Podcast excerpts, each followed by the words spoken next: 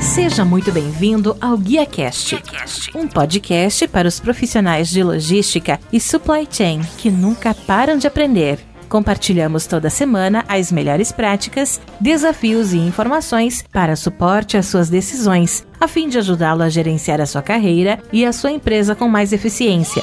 Uma consultoria independente, acionável e objetiva para os líderes do setor. Vamos ouvir.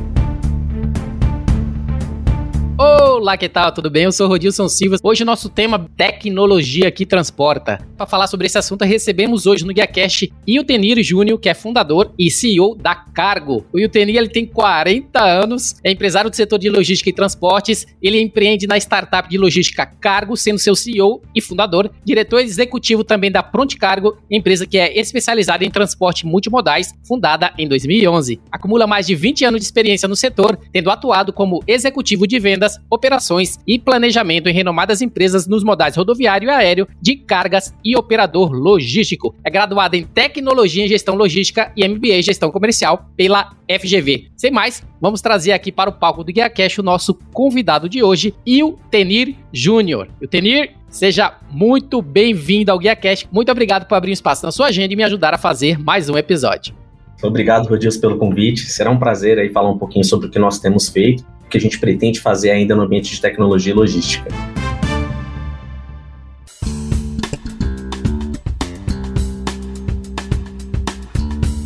Pessoal, nosso bate-papo hoje com Iltenir, amigo de longa data, aquele que também que vem acompanhando o Guia Cash aí desde o início aí dessa jornada que a gente vem trazendo conteúdo escrito, trazendo conteúdo de áudio que é o podcast agora trazendo conteúdo via vídeo. Então são maneiras interessantes que a gente está trazendo conteúdo importante para vocês que acompanha, que ama a nossa logística, a nossa cadeia de suprimentos. Iltenir, antes da gente entrar no nosso tema principal, eu gostaria que os nossos ouvintes pudessem conhecer um pouquinho mais sobre você, né? Você poderia falar um pouquinho para a gente sobre o Will Tenir. A gente sabe que você tem atuado em transportes desde 1999, está aí mais de 20 anos, gerenciou e dirigiu renomadas empresas de modais aéreo, rodoviário e também operador logístico. Gostaria que você pudesse falar exatamente um pouquinho para a gente sobre o início da sua carreira profissional. Como é que você foi parar na logística? Bom, vamos lá. Eu gosto muito de falar dessa parte porque entra aí o, o, primeiro assunto que é a tecnologia, né? Eu aos 11 anos eu tive meu primeiro contato com a informática. Na época era pouco procurado, né, esse ramo por conta do boom das escolas de datilografia. Eu me especializei nos sistemas da época que nem existia ainda o Windows, né? Não havia nem chegado. E no final do curso meu pai me deu um computador que ele adquiriu através de um consórcio, não se vendia ainda esse tipo de equipamento. Então tinha um vizinho que viajava para o exterior, trazia as placas, os periféricos e montavam, né? Foi a partir daí que ele me deu esse primeiro presente. Não me deu bicicleta, não me deu skate, para não me quebrar todo, mas ele me abriu as portas aí para tecnologia, me dando um computador muito jovem ainda, né? E é óbvio que assim, quando chegou essa versão, já não tinha mais os cursos que eu havia feito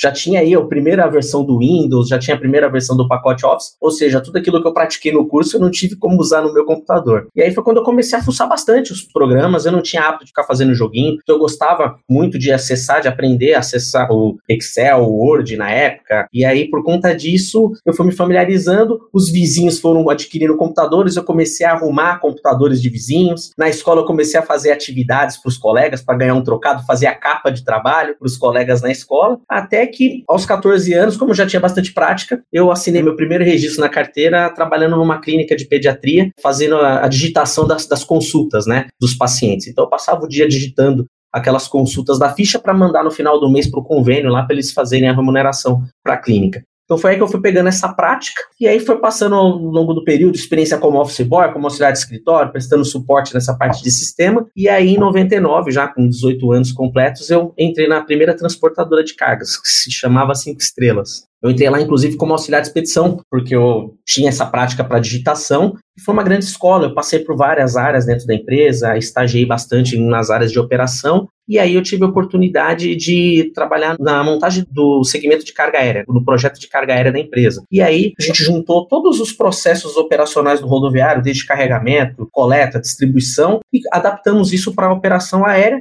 onde a gente mudava, né? Somente a questão de transferência, que vai ser um caminhoneiro um caminhão com um manifesto, era um, uma companhia aérea com seu avião indo para uma determinada base de destino. No aéreo, é diferente do rodoviário, que você tem toda aquela estrutura comercial, operacional, administrativa, no aéreo até então, como era uma carga mais nervosa, a gente acabava tendo mais contato com o cliente. Então o cliente não queria ligar para o executivo de contas para falar sobre uma demanda emergencial, ele já queria falar na operação. Então a gente foi criando esse traquejo comercial e por conta disso, um dos diretores, né, o diretor comercial da empresa, me deu oportunidade para atuar na área comercial da empresa. Eu entrei em 99, saí de lá em 2006, passei por várias áreas e saí com o segundo maior cargo da empresa, da maior filial das cinco estrelas na época, atuava como gestor comercial. E aí, a partir daí, eu fui passando por renomadas empresas, experiência com transporte rodoviário, com transporte de carga aérea, empresas mais robustas, operador logístico, desenvolvendo projetos aí de armazenagem, gestão de estoque, até que na sequência, eu decidi montar o meu primeiro projeto, que foi a Pronto Cargo, que você citou aí, que agora, no mês que vem, completam 10 anos. Foi uma experiência que eu criei, assim, é, levando um conceito de personalização de atendimento, numa demanda mais spot, um atendimento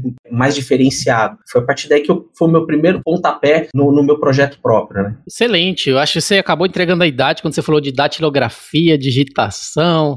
eu sou dessa mesma época, eu fiz curso de datilografia, eu trabalhei como digitador computador. Muita gente aí que talvez dessa geração deve estar assistindo não sabe do que a gente está falando, mas era extremamente importante o diferencial no mercado você saber digitar e você saber operar uma máquina na nossa época. Então... Era, era o meu sonho. O meu sonho na época na empresa era trabalhar no CPD. Hoje ninguém fala isso, mas eu entrei na transportadora, eu queria trabalhar no CPD, porque eu gostava desse ambiente. Só que aí, time já completo, ainda não gostavam que era meio função, a impressora quebrava, eu pegava e instalava outra, não deixava a operação parar, e aí o pessoal achava eu meio função, assim, muito independente, nunca me deram oportunidade por lá. Eu fui caminhando pelas beiradas acabei seguindo para a área comercial, área operacional, enfim, não, não consegui realizar esse sonho de trabalhar diretamente nesse ambiente. Hoje a gente brinca um pouquinho nisso, eu sou entusiasta da tecnologia, mas não sou o gênio da lâmpada. Eu saio esfregando a lâmpada aqui, meu parceiro na área de tecnologia que vai me é, realizando os meus desejos aí. Você não trabalhou no CPD, mas você é um empreendedor nato, né? Levando em consideração que a gente falou um pouquinho. Você fundou a Pronto Cargo, Conecta Cargo e também a Cargo, que será o foco do nosso bate-papo de hoje. Gostaria que você pudesse falar um pouquinho sobre essas empresas, né? Qual que é a diferença de cada uma delas, considerando Pronto Cargo, Conecta Cargo e também Cargo.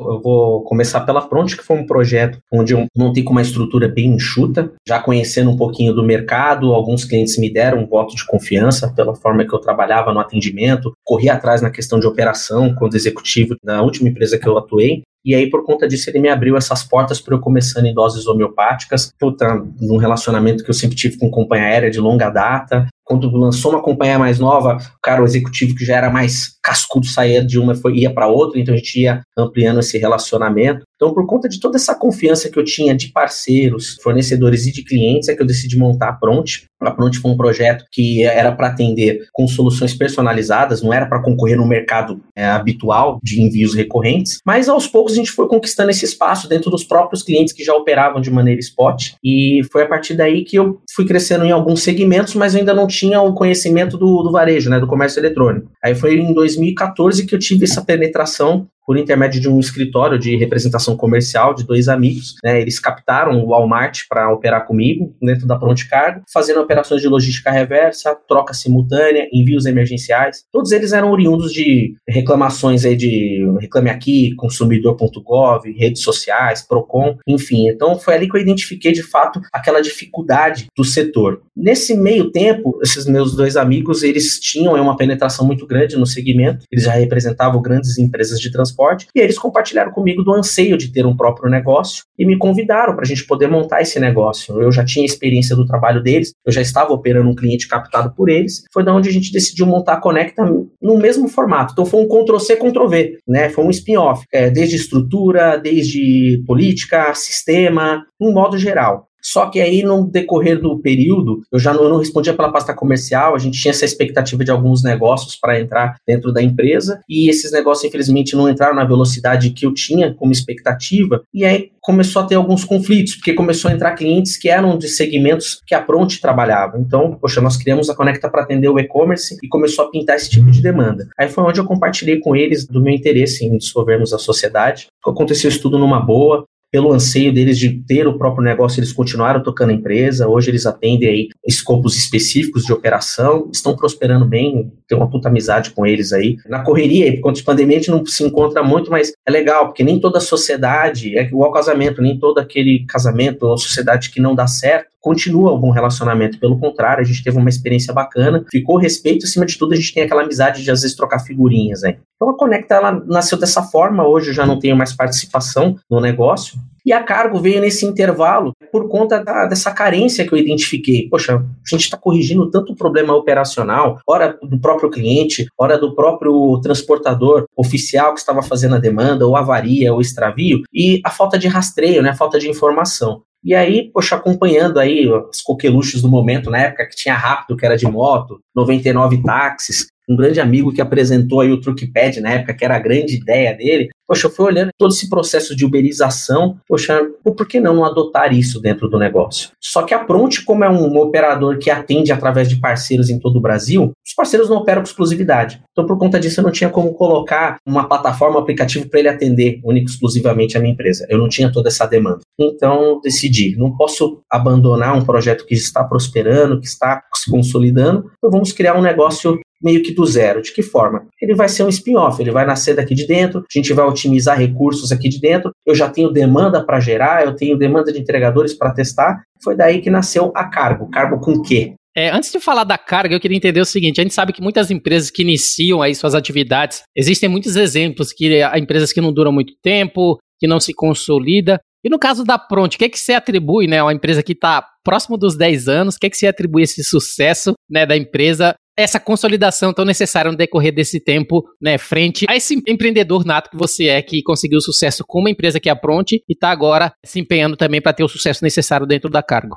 A Pronte ela teve seus altos e baixos até por conta de alguns segmentos distintos de operação. Então foi as primeiras experiências que eu tive, porque uma coisa é você cuidar de uma pasta administrativa ou comercial ou operacional numa empresa como executivo, outra coisa é você tocar isso de um modo geral. Eu nunca fui um cara expert na área financeira, eu sempre tive todo o cuidado de fechar um faturamento, de negociar boas contas no meu período de gestão nas empresas por onde passei, mas eu não tinha essa característica. Então a gente passa por alguns aprendizados nesse período o meu maior receio era ter uma empresa muito inchada, até porque eu trabalhei, eu brinco com eu trabalhei igual um cavalo nas empresas que eu passei. Eu, às vezes olha um outro e fala, pô, te deixei rico, hein, meu? Eu trabalhei pra cacete lá, virei noite lá, trouxe cliente para você. E eu tive um pouco desse trauma na época. Poxa, eu tô montando um negócio, ele tá começando a crescer, tá começando a ter demanda. Eu acabei retraindo um pouco isso, até por conta de um projeto pessoal meu. Eu queria muito poder curtir o meu filho. Eu conhecia tantas pessoas que, meu, quando você perguntar para ele qual o tamanho do teu filho, pô, meu filho é desse tamanho né? Porque toda vez que eu chego em casa ele tá dormindo, né? Então eu tinha toda essa preocupação. Então eu tirei o pé um pouco do acelerador para poder curtir todos esses momentos com ele e aí aos poucos a gente foi retomando novamente. Então é uma empresa que correu poucos riscos. Tivemos aí alguns percalços de empresa de clientes que entrou em recuperação judicial, que impactou demais no nosso caixa. O ano passado foi bem difícil porque mais da metade, né, uns 60, 70% da demanda era carga aérea, né, o modal aéreo, e aí se tornou escasso as companhias aéreas pararam de operar, a gente teve que usar um pouco da criatividade e, consequentemente, a gente perdeu um pouco dessa demanda. Mas a empresa está aí, está tocando, tive CNPJ com duas, três folhas de protesto por conta de problema de inadimplência, por desencaixe, aos pouquinhos a gente foi se acertando, mas graças a Deus a gente está aí tocando, todos os clientes que operam conosco, graças a Deus, com enorme satisfação, é um orgulho muito grande para mim. Eu, eu, posso falar para você que nesses 10 anos eu tive um único cliente que, infelizmente, a gente começou da maneira errada e eu não pude dar continuidade nele e nós perdemos a operação dele por questão de detalhe, né? A empresa começou a crescer, eu comecei a abrir um pouco, dando um pouco de autonomia e eu não cuidei com carinho como eu cuidei de todos os outros. Foi a única experiência de cliente insatisfeito. Revertemos a situação, mas não trouxe a demanda de volta para o negócio. Mas a empresa, graças a Deus, tem um status no mercado, tem um bom reconhecimento dos clientes que operam. E a gente agora está esperando aí que com essa retomada, a companhia aérea nova entrando aí no mercado, a gente espera que essa malha amplie, que tenha maior competitividade, as tarifas voltem a reduzir, que a gente possa buscar novamente esses clientes. Né? Pessoal, para você que quiser conhecer um pouco mais aí da Pronte também, é só acessar o site pronticargo.com e Tenim, entrando no nosso papo de hoje, que é falar sobre a Cargo, empresa que é referência alta performance, capilaridade confiança, e como falamos no início, né, tecnologia que transporta. Gostaria que você pudesse falar pra gente, né, sobre os produtos e serviços que a empresa oferece, o que, é que faz parte do portfólio, né, que vocês estão oferecendo com a Cargo, que nesse caso, Cargo com que? Então, na verdade, é, a Cargo, ela já, como eu disse, ela nasceu de um spin-off, ela veio de um conceito já de atendimento personalizado, só que, para ter maior né, escalabilidade, nós precisávamos de fato fazer o quê? Ter tecnologia embutida nisso. E nada de tão grandioso, mas pegando todo esse fluxo logístico, desde uma captação de um entregador, porque só, só quem contrata um entregador que lida com um carreteiro sabe de fato da dificuldade que é você trazer um cara que atenda o teu perfil, que seja confiável, que faça a operação para você num preço, um preço de nível que você consiga aplicar suas margens e tocar o seu negócio, né? Então, por conta de tudo isso, é que a gente decidiu. Precisa ter tecnologia desde o momento que nós abrimos as portas para o entregador. E todo esse fluxo de gestão, de rastreio. Eu brinco que hoje todo mundo fala de startup, só que a Cargo, quando nasceu lá atrás, a primeira estrutura dela foi numa sala comercial, fazendo gestão, atendendo carga aérea para todo o Brasil sem nenhum avião, atendendo todo o Brasil aí, capitais e principais cidades polos sem filiais, tudo com contrato de parceiros, e fazendo coleta e distribuição com frota autônoma. A diferença é que a gente colocou tudo isso, né, esse processo todo em gestão e tecnologia para atender. Ela nasceu aí, o ponto de partida foi o Last Mile, né? Foi atender aquele porta a porta. O ponto A, ponto B, similar ao Uber. E conforme a gente foi acompanhando o desenvolvimento da tecnologia, a gente foi entendendo que agora a gente precisa entrar no nicho de distribuição fracionada. Mas não distribuição fracionada similar ao que o mercado todo pratica. Na verdade, oferecendo aí composição de atendimento, rastreamento, é, uma gestão de ocorrência muito mais veloz, né, de, em, em tempo real, oferecendo é, informação e documentação comprobatória de entrega, de ocorrência, de insucessos de entrega, de uma forma mais dinâmica. Então a gente pegou todo esse processo colocou dentro da Caro e a gente tem enxergado ainda a necessidade de incrementos.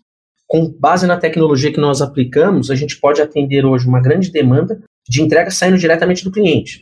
De que forma? Através da demanda dele que nós importamos dentro da plataforma ou via aplicação, né, via API do cliente, ou via troca de arquivo eletrônico, ou até mesmo uma planilha para empresas que não têm toda essa estrutura, principalmente a indústria, que embora grande, ela ainda não tem todo esse processo digitalizado, assim como o varejo tem hoje, as grandes plataformas de e-commerce. Então, a gente faz essa importação de toda essa demanda e o sistema brinca de que forma? Volume, altura, peso, todas as dimensões, o valor da mercadoria, locais de entrega, ele faz todo esse mix e os algoritmos é quem define qual é o carro mais adequado para atender aquela operação. Quando você fala de uma apanha, uma entrega, isso é mais fácil. Quando você fala do processo de otimização, aí foi muito mais é, um esforço tecnológico é, na questão de algoritmos, que vai pegar a composição de volumes para fazer aproveitamento de carro. O carro está passando na marginal Tietê aqui, e tem nos dois lados da ponte ele tem entrega. Mas ele não para daqui, fez uma entrega, ele vai para outro lado, atravessa e faz entrega no mesmo bairro. Ele vai atendendo, depois ele volta pelo outro lado. Então ele passa às vezes no mesmo bairro duas vezes na parte da manhã e na parte da tarde. Por quê? Porque a ideia é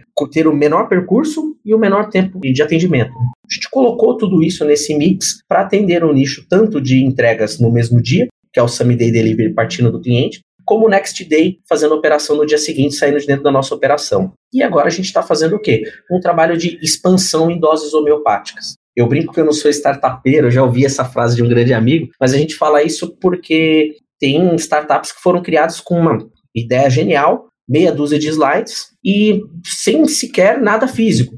E aí foi lá e o pessoal conseguiu captar, o fundador conseguiu captar grandes recursos. No meu negócio, quando eu abri a primeira empresa, foi, fui lá no banco, preciso de uma conta garantida aí para garantir pelo menos dois meses de salário. E aí eu vou trabalhar esses clientes aí e fazer operação. Foi assim que nasceu o meu negócio. Então eu não tinha essa característica, pô, como é que eu vou levantar dinheiro agora? Dinheiro a gente levantava em banco e vai levantar em negócios, né? Em, em expansão por demanda. E aí foi por conta disso é que todo o recurso que nós tivemos foi feito dentro da, até por intermédio da minha outra empresa que gerava resultado. A gente começou a injetar isso dentro da operação, dentro da estrutura de tecnologia.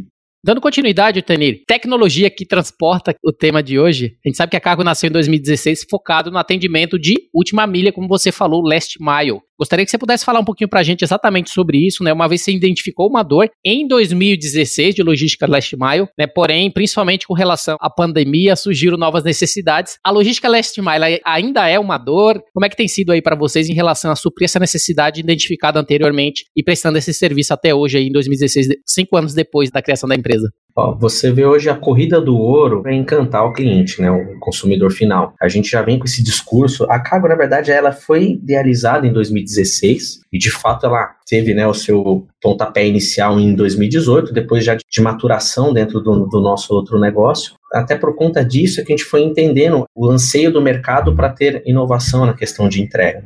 Você fala isso do leste maio, mas até mesmo uma coleta sem status, sem rastreio, isso já complicava, comprometia uma determinada operação. Então, até por conta disso, das dores que eu tive, inclusive no passado, por conta da, da falta de veículos disponíveis no mercado, a gente se viu dessa necessidade de ter uma plataforma que agrupasse todo esse volume de entregadores. E aí você vai tendo aprendizados, né? A gente fez aquele primeiro trabalho para captação de entregador e veio gente no Brasil inteiro. O meu primeiro atendimento é assim em São Paulo de repente tinha gente cadastrando numa plataforma, indo ficha para gerenciadora de risco lá no fim do mundo, lá na, na beirada da divisa do estado ou em outras regiões, e a gente não estava utilizando. E eu ampliei aquele baita custo na época, depois a gente viu que, poxa, vamos com calma, vamos começar a cercar um pouco essa captação. E a gente começou a atender em doses homeopáticas aquilo que a gente enxergava dentro do cliente que necessitava, que era essa questão do, da entrega mais assertiva, com status em tempo real para que você possa acompanhar, com uma comprovação de entrega. Até porque a, a Cargo ela não nasceu para atender puramente o varejo. O varejo foi quem transformou, que digitalizou todas esses, essas empresas de transporte. Essa corrida do ouro que a gente tem falado, os grandes players do mercado, né, do e-commerce, têm investido assim, grandemente na, na logística, com avião, é, com caminhão, bicicleta, enfim. Mas a gente tem observado o aquecimento da indústria para esse atendimento direto. E a Cargo, eh, você vê que no, no vídeo ele ressalta o fato da gente ter uma frota regulamentada para transporte. Por quê? Porque a, minha vida foi operando segmentos de alto valor agregado, nichos específicos que tinha a necessidade de um controle maior de operação. Não dava simplesmente para colocar num carro com banco rebatido e fazer uma entrega de vacina, fazer uma entrega de uma peça automotiva numa indústria. Você não pode nem entrar. Então a gente pensou nesse nicho específico e vamos atender com essa estrutura. Então, por conta de toda essa demanda, a gente identificou que não só o varejo, como a indústria estava se digitalizando. A gente decidiu, é nesse caminho que a gente vai percorrer. Precisamos atender esse mix de operação. E aí a gente colocou, de fato, tecnologia para trazer todos esses entregadores de uma forma mais rápida, nos dando potencial de escalabilidade e maior capilaridade de atendimento. Você falou exatamente, a gente vai atender com essa estrutura. Qual que é a estrutura da empresa, né? Quais são os modais, principalmente, do que vocês fazem as entregas atualmente associadas ao Last Mile?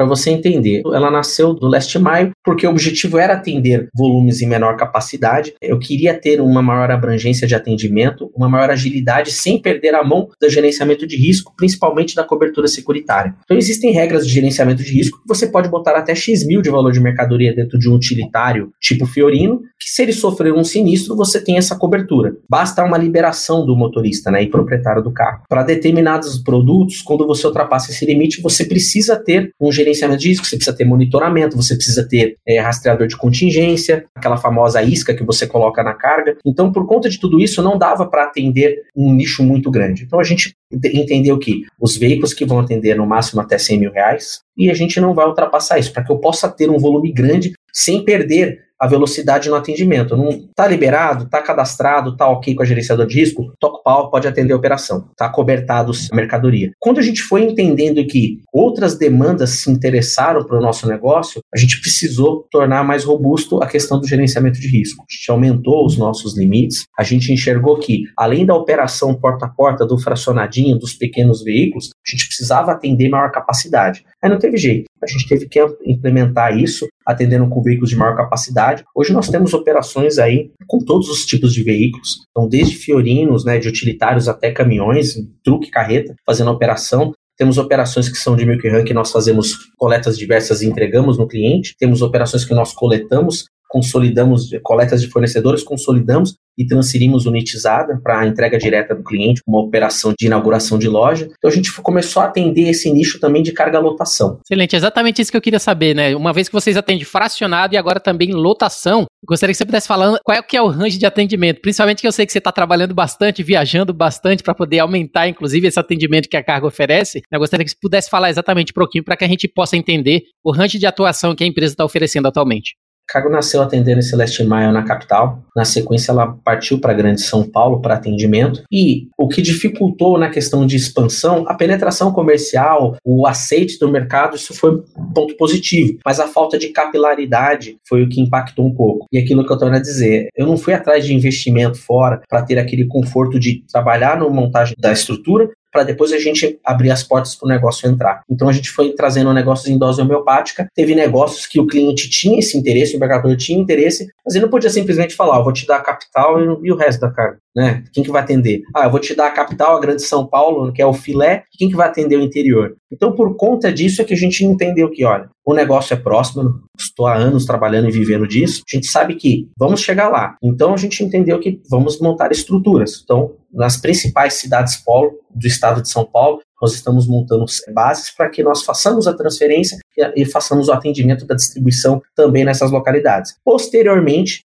no raio aí de abrangência de até 30, 40 quilômetros daquele ponto para começar a expandir o atendimento. E isso em doses homeopáticas. O roadmap da empresa ele é muito extenso, ele visa a gente atender todo o Brasil, mas é óbvio, não foi com captação de investimento. Vai chegar da mesma forma, mas se a gente tivesse trabalhado essa captação de investimento, a gente já teria chegado muito tempo atrás. Eu entendi. Você falou motoristas homologados com a NTT e assim por diante. Como que vocês fazem essa validação, levando em consideração que essa parte do motorista é um ponto extremamente importante, não só né, para entrega, para validação do gerenciamento de risco e posteriormente ali né, entregar o produto final. Como que vocês trabalham com os motoristas, levando em consideração que a cargo utiliza tecnologia digital, ou seja, o motorista geralmente eles são né, pessoas que vocês vão agregando e aprovando dentro desse conceito de que vai participar desse contexto da empresa. Como que é feita exatamente essa validação final? Sim, na verdade é a principal matéria-prima do nosso negócio, né? Quando você fala dos nossos entregadores, dos nossos parceiros entregadores, ele é a principal matéria-prima. A tecnologia é a embalagem do negócio. A gente tem matéria-prima e embalagem para entregar o nosso produto, né? Então, é, a gente buscou facilitar a questão da captação. É, a gente entende a dor do colega que está na rua, está trabalhando, a hora ele tem serviço, a hora ele não tem, vai preencher um formulário que é extremamente robusto, pede inúmeras informações. Então a gente foi buscando tornar isso mais sucinto, até em negociação com o gerenciador de risco. A gente, ao contrário de um processo normal de você captar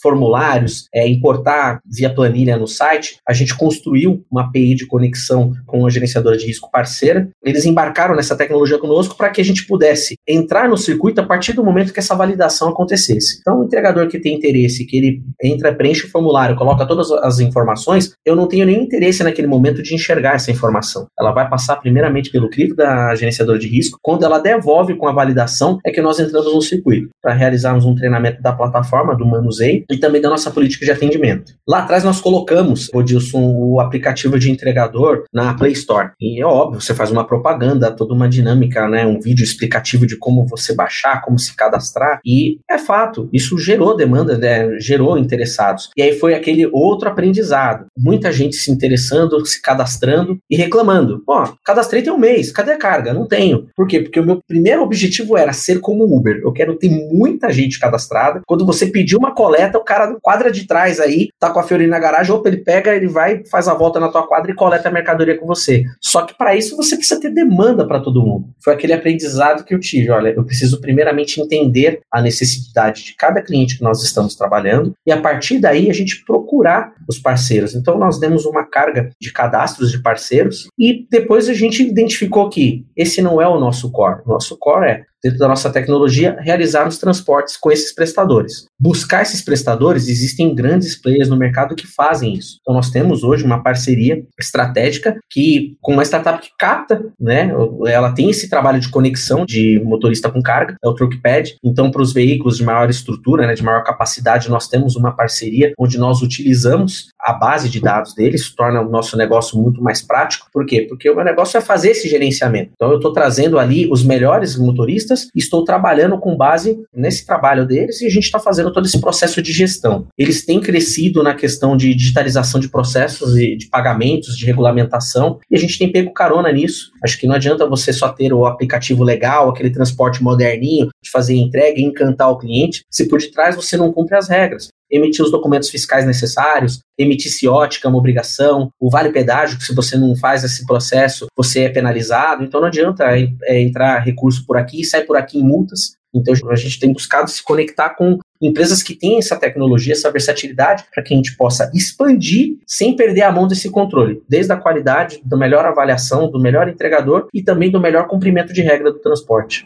Excelente. Você falou no início que a Cargo ela cresceu, né? Foi feito todo o investimento da empresa ali através de investimento próprio. E agora nessa fase de crescimento, né, que a empresa está se consolidando depois de cinco anos aí no mercado, né, tendo como expertise o próprio trabalho da Pronto Cargo, mas também as parcerias com a própria Truckpad. Né, eu gostaria de saber exatamente o seguinte: uma vez você falou que a gente até brincou, né? Venham investidores. Vocês, vocês têm alguma pretensão, né, nessa fase de crescimento de conseguir algum investidor? Sim, na verdade, até pelo nosso anseio de projeto projetos que nós já tínhamos já desenhado. Aí veio aquela questão de aprendizado. Agora eu preciso virar o meu quadro aqui negro e começar a desenhar e apresentar aquilo que de fato nós temos, que podemos proporcionar para quem aposte no nosso negócio. Que ele vai chegar, eu não tenho dúvida, mas que ele pode chegar muito mais rápido tendo esse, esse investimento. E não só em recurso financeiro, mas até mesmo embarcadores que apostem dentro do nosso negócio para o desenvolvimento de operação. Então, nós montamos uma operação em Belo Horizonte com base num lastro dado pelo cliente. O cliente ele queria ter uma estrutura de atendimento similar à nossa e ele garantiu que nós tivéssemos toda a sua demanda de distribuição. Então nem sempre o recurso ele é só financeiro. O recurso de oportunidade mesmo, oportunidade de negócio para você montar uma estrutura. Você precisa de uma operação no litoral, poxa, a gente consegue digitalizar o processo e fazer isso de uma forma mais rápida.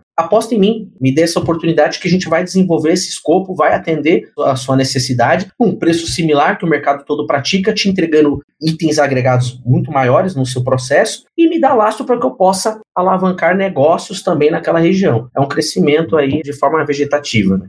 Excelente. Uma pergunta que eu fiz até pro Mira quando eu entrevistei ele, que eu acho que é bastante importante, levando em consideração que o Truckpad teve bastantes investidores, e isso é uma preocupação, né, que os CEOs de startups, os fundadores têm bastante, é você ter a certeza de estabelecer critérios, né, relacionados aos investidores que farão parte desse crescimento. E levando em consideração que você falou que pretende conseguir investidores, que critérios de escolhas você acha que seria o ideal para identificar exatamente aquelas empresas que teriam a mesma visão que você, né, para a empresa, para o crescimento da cargo, levando em consideração exatamente isso, empresas que poderiam alavancar esse crescimento, principalmente porque a gente ouve muitos exemplos de empresas que às vezes depois que o investidor entra, ela muda, às vezes não para melhor, então é importante você saber escolher aqueles que realmente vai alavancar seu negócio e vai fazer a diferença para que ele cresça. Que critérios vocês pretendem utilizar para que isso aconteça também relacionado a cargo? Hoje nós já temos falado com fundos que são pools de, de mobilidade. Empresas do nicho logístico, do segmento logístico, de carga internacional, de carga doméstica nacional,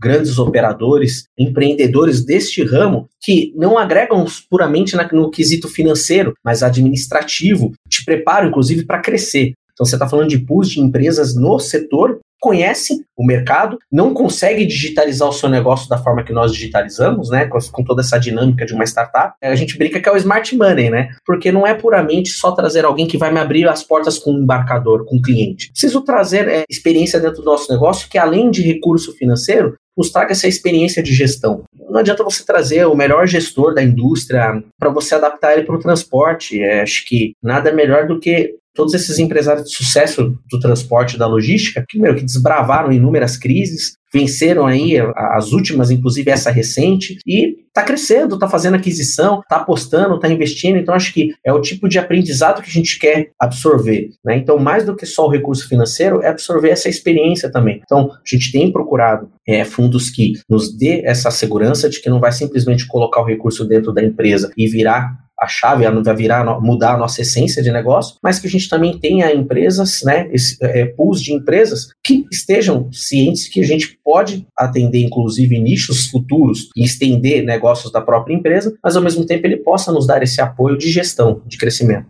Dando continuidade, eu gostaria de entender exatamente o seguinte, né? A gente falou de crescimento, a gente falou de tecnologia e todo framework relacionado a cargo envolve tecnologia. Gostaria que você pudesse falar um pouco a gente sobre a tecnologia utilizada atualmente na Cargo, como é que os clientes utilizam essa tecnologia associada. A gente sabe que muito está em voga relacionada a Big Data, conhecimento de transportes, manifesto, CIOT. Você falou um pouquinho no início de vale pedágio, de maneira digital, tempo real, toda essa parte relacionada a tempo real, realização de entregas com documentação, registros digitais e assim por diante. Como que funciona um pouco dessa tecnologia empregada na empresa e como que os clientes se beneficiam de estar utilizando a, a Cargo né, para efetuar ali as suas entregas. Sim, num primeiro momento a gente abriu a plataforma de modo que um cliente faça o seu primeiro cadastro, coloque a tua mercadoria, é, qualquer as informações necessárias, o sistema automaticamente dimensiona qual veículo que ele vai utilizar. A gente não deixa três, quatro tipos de veículos para o cliente escolher, até porque o negócio dele é vender, é distribuir aquele determinado produto, ponto. Ele não é obrigado a fazer, conhecer várias rotas de São Paulo, fazer toda essa otimização. Então o que a gente buscou fazer é agregar inteligência para que a gente pudesse oferecer para o cliente a solução. Você me apresenta qual é a sua demanda e a gente define para você qual é a melhor logística. Então, no primeiro momento era aquele ponto A, ponto B, que era algo mais básico no atendimento. Com isso, a gente deixou isso aberto numa plataforma para que o cliente pudesse fazer essa escolha, mas teve pouca procura. Por que teve pouca procura? Porque eram veículos dedicados para atendimento. O ticket do frete ele era muito maior do que, às vezes, uma entrega de uma única encomenda. Foi por isso que a gente buscou partir para um sistema com otimização, para que eu pudesse ratear esse custo de um carro dedicado, sendo ele exclusivo do cliente, mas para várias entregas. Então nós colocamos aí nesse primeiro processo a questão da roteirização. A gente fez um trabalho inicial integrando com uma plataforma de mercado e depois a gente saiu de dentro desse meio para a gente ter maior independência, maior autonomia e flexibilidade para ajustes futuros. Esse foi um ponto que nós colocamos. A questão da geolocalização é importantíssima para o nosso controle, para o controle do nosso negócio, para o controle do destinatário para evitar um insucesso. Então, nós compartilhamos isso para o cliente e apresentar um resultado maior de informação também para o embarcador. Hoje, o embarcador ele não vai te dar 200 notas fiscais para você entregar no dia seguinte e ficar lá no portal olhando uma, outra, outra. Não, ele não quer isso. Ele quer ter a visão macro dessas informações. Mas onde se tem distorção de entregas não realizadas, ele quer saber qual é o motivo. Aí é onde a gente abre esse leque dando maior riqueza de detalhes. Então, a gente foi agrupando tudo isso a questão de você ter um registro fotográfico para o cliente, para ele ter lá num caso de insucesso e precisar fazer uma careação. Cheguei na porta do cliente, ele não está, está fechado, eu não tenho canhoto de entrega, mas eu tenho a fachada da porta dele, que automaticamente quando você tira a foto daquele local, você casa isso no sistema também com a geolocalização. Então é buscando né, tornar as informações cada vez mais fidedignas para que o cliente tenha essa segurança também para tratar com o consumidor. Então a gente foi colocando tecnologia nesse escopo, na plataforma de entrega, para que a gente pudesse alavancar o máximo de informações para oferecer para o cliente, tanto para o gerador de demanda quanto para o consumidor final final, que é o principal cliente do negócio, né? De todo o fluxo. Eu entendi. Como é que funciona em relação a esse vale pedágio de maneira digital? Acho que hoje em dia a gente ouve muito sobre conhecimento, manifesto,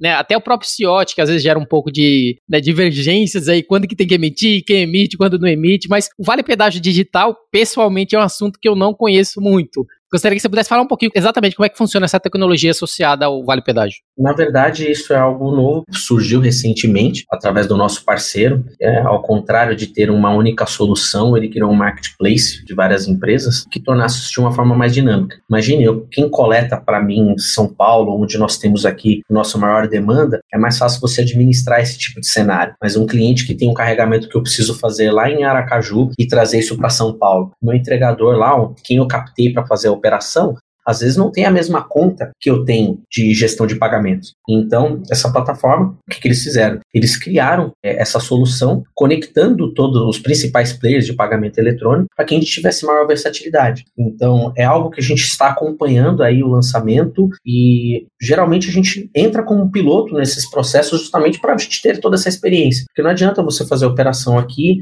ser muito mais dinâmica e quando você sai desse raio, você tem o carro no local, na região para atender, você não cumpre esse processo. Então, diferente de ser um meio de pagamento exclusivo, pelo contrário, é um marketplace com todos os pagamentos. Então, naquela região, se tem maior fluxo de uma determinada empresa de pagamentos, então a gente vai aproveitar dela porque ela está conectada com a plataforma. É uma ferramenta do Turkpad Pay, que é da, da divisão do Turkpad.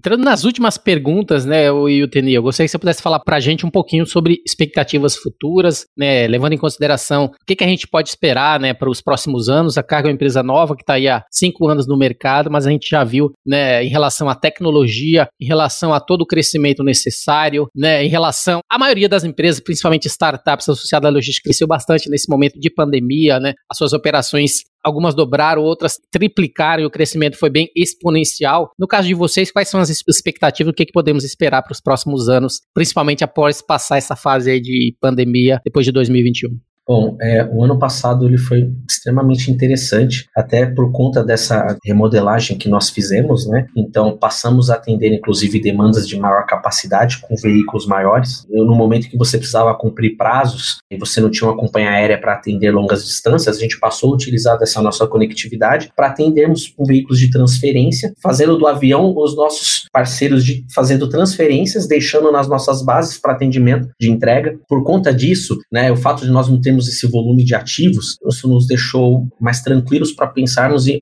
onde arranhar a porta, onde buscar oportunidade. Então, é, essa operação híbrida que nós temos nos deixou mais flexíveis para trazermos novos negócios. Viramos a chave para atendimento é, no ano passado de operações de carga lotação, atendimentos de longa distância também de envios expressos, adaptamos, né, alguns parceiros nós fidelizamos o atendimento para que ele pudesse utilizar a nossa plataforma de entrega e por conta disso o nosso crescimento ele foi um pouco maior, mais do que o dobro comparado com 2019. A expectativa para esse ano já é uma realidade diferente. Aquilo foi um boom inicial, aos poucos algumas empresas conseguiram digitalizar processo meio que goela abaixo, algumas não vão perdurar nesse formato, elas voltarão para o mesmo fluxo, mas muitas empresas já enxergaram que é necessário essa digitalização. E por conta disso a gente não poderia, naquele momento a gente tinha uma certa exclusividade em demanda. Hoje não, você já tem várias empresas oferecendo o mesmo tipo de serviço. Então o que a gente está buscando agora é a capilaridade para atendimento.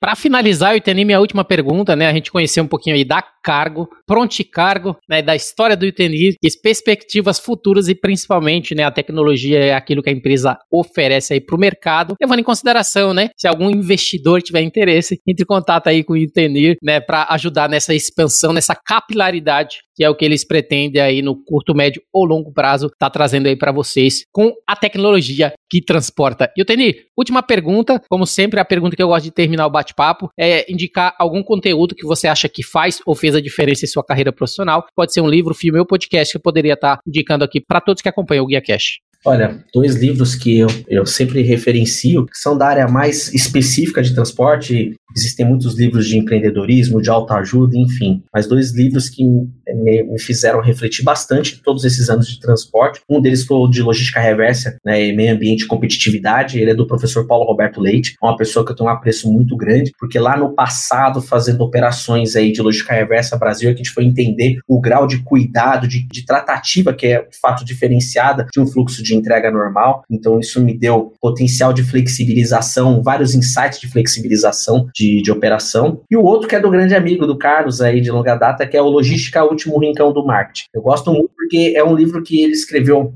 mais de 10 anos e ele está cada dia mais atual. Você vê que é, não, não, precisou fazer adaptação, né?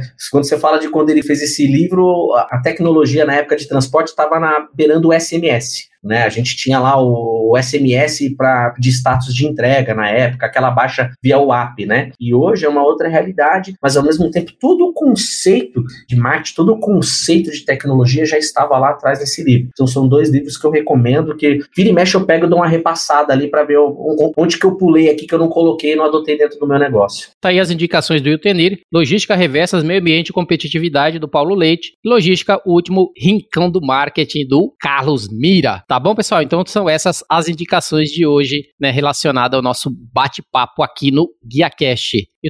Como sempre, essa foi minha última pergunta. Eu gostaria de agradecer a sua participação e a sua disponibilidade em compartilhar da sua história com os nossos ouvintes, com todos aqueles que acompanham o Guia Cash. Você poderia, para finalizar, deixar os seus contatos e fazer as considerações finais aqui para os nossos ouvintes. Olha, Rodilson, eu agradeço muito o convite. Eu gostaria de parabenizá-lo pelo trabalho de comunicação que você tem feito, cara.